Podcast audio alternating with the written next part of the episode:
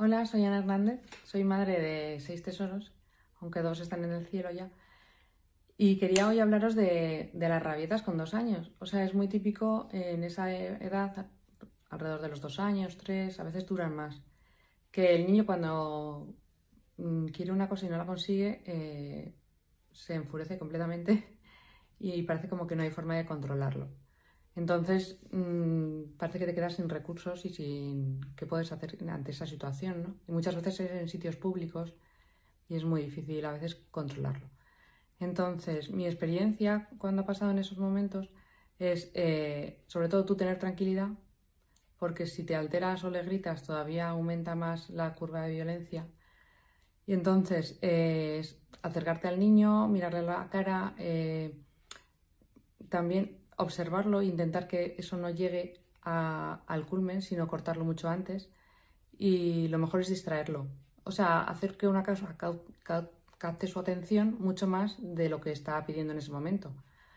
Que puede ser una promesa de un juego, o vamos a hacer no sé qué, o mira, he visto a tal persona, o mm, mañana hacemos tal cosa. Entonces, mm, puedes distraer al niño o jugar, eh, romperle el saque, se dice, pues con un juego, con unas cosquillas, con vamos a cantar tal cosa.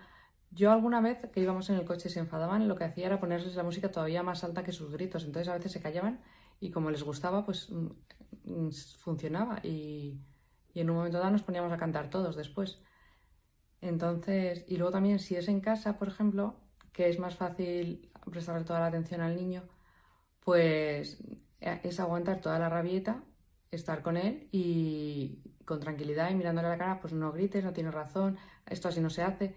Y cuando ya se ha calmado, de, mm, hacerle ver que se ha portado mal, que así no se consiguen las cosas y sobre todo no darle lo que quiere, porque si lo intenta una vez y lo consigue, lo intentará más. En cambio, si lo intenta una vez y no tiene resultados, si lo intenta otra vez y no tiene resultados, pues al final dice, por ahí no va.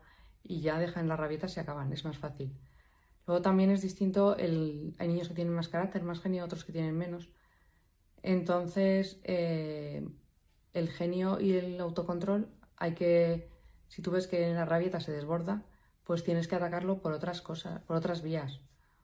Pero no en el momento de la rabieta, sino a lo largo del día, a lo largo de, la semana, pues eh, hacerle ejercicios de relajación, eh, intentar que esté tranquilo, que duerma más, y, también ir diciéndole todo el rato que no a cosas que quiere, para que cuando le digas que no ante una cosa que quiere mucho, pues como ya tiene varios no y los ha gestionado, ya ha gestionado pequeñas frustraciones, pues sabrá gestionar esa y no enfrentarse de esa forma perdiendo el control, tirándose al suelo. Entonces, es una forma de abarcarla de diferentes aspectos. En el momento, después que lo piense y también previo. O sea que nada, son ideas que a ver si te sirven, las puedes compartir y si necesitas alguna cosa, pues nada, yo estoy aquí, puedes contactar conmigo a través de mi Instagram. Un saludo.